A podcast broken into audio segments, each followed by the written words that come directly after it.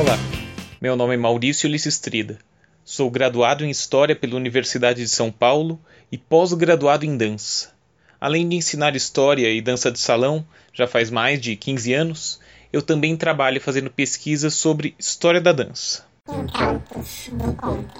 Hoje eu vim aqui falar da civilização pré-histórica dos Menzogo. Se você está ouvindo este podcast para estudar, recomendo que pegue um caderno, uma caneta e pause para fazer as anotações e não perder nada. Pronto?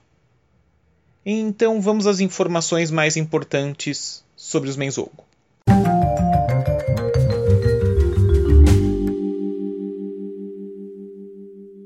Os Menzogos são classificados pela maior parte dos historiadores como um dos primeiros grupos humanos a se formar eles surgiram na Ásia, mais ou menos onde é a região hoje da Mongólia, no início do período Paleolítico.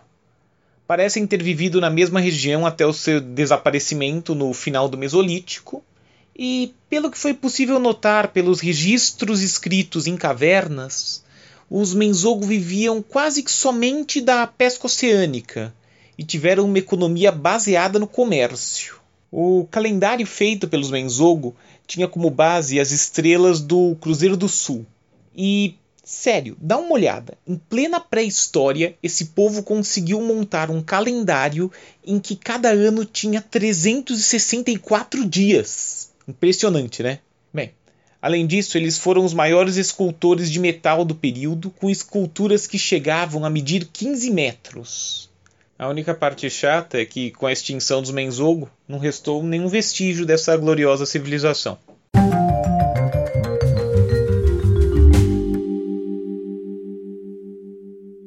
Interessante, não?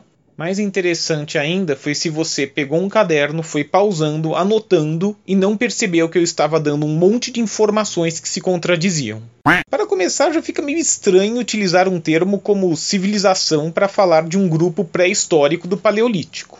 Paleolítico, que vale lembrar, é a classificação que se usa para falar do início da pré-história.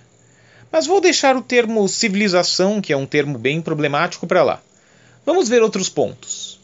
Eu disse que os menzogos são um dos primeiros grupos humanos a se formar e acrescento que eles surgiram na Ásia. Você não estranhou aí?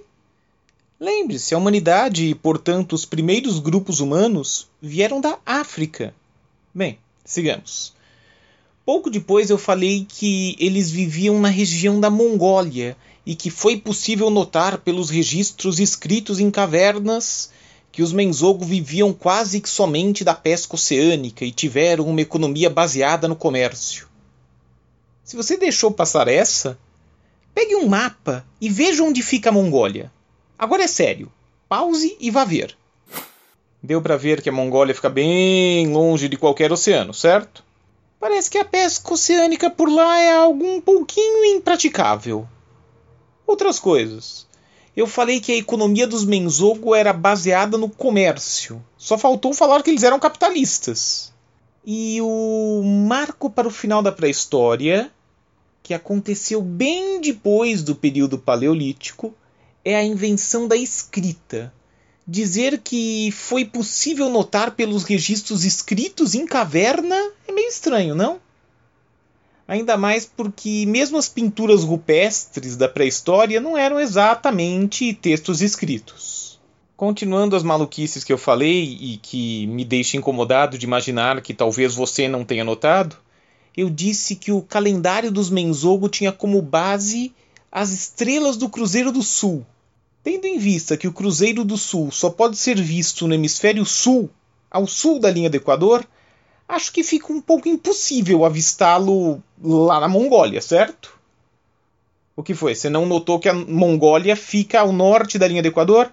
Volta para o mapa, volta para o mapa que você estava olhando e agora, por favor, olha com atenção. Deixando o mapa de lado, eu disse que os menzogos surgiram no período paleolítico e desapareceram no mesolítico. Esses momentos históricos aconteceram muito antes do momento em que os seres humanos descobriram que era possível trabalhar com metais, algo que só foi descoberto no final do período neolítico, em um momento que alguns historiadores chamam de Idade dos Metais. Sendo assim, não tinha nem como os Menzogo terem sido os maiores escultores de metal do período, com esculturas que chegavam a medir 15 metros. Mas aí talvez você queira dizer: Ah, mas eu não sou historiador, eu lá lembrava que o período paleolítico é no início da pré-história e o trabalho com metais é no fim. Ok, ok, ok. Mas tem algo que é realmente muito, muito incômodo eu disse que não restou nenhum vestígio da existência dos Menzogo. Sério, pensa comigo.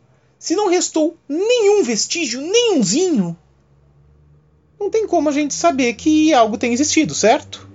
Imagine que tem existido um grupo de pessoas que soltava fogo pelo, pela orelha. Só que esses seres humanos, com poderes de soltar fogo, morreram e não deixaram nenhum vestígio. Ninguém vivo os viu, não temos vídeos com eles, não temos fotos, não temos relatos escritos, não temos fósseis, não temos nada, nada mesmo. Então, lamento.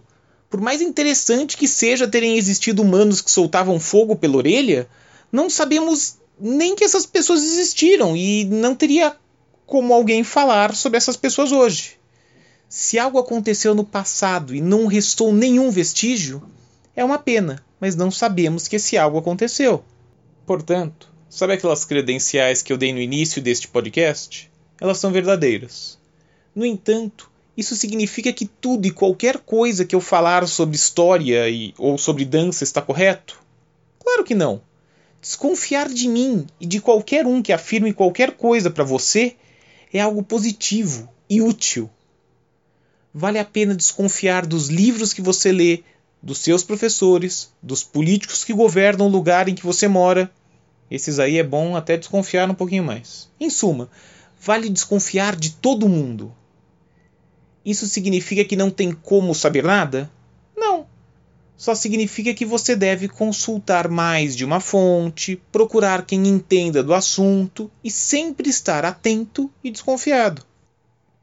Ah, para terminar, é bom desconfiar de todo mundo, até de você mesmo.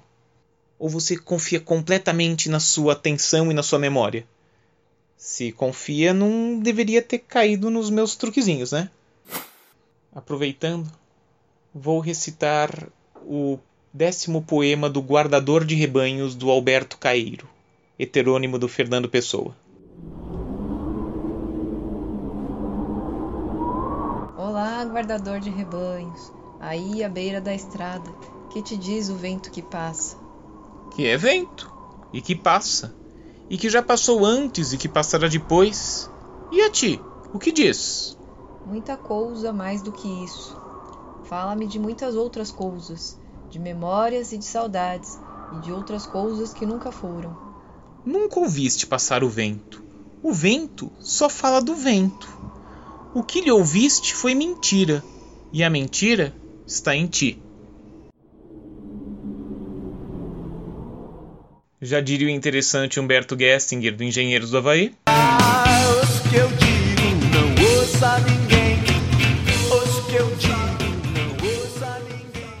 Ah, uma curiosidade. Tenta traduzir a palavra menzogo. Uma dica, é uma palavra em esperanto, tá? É sério, pode confiar.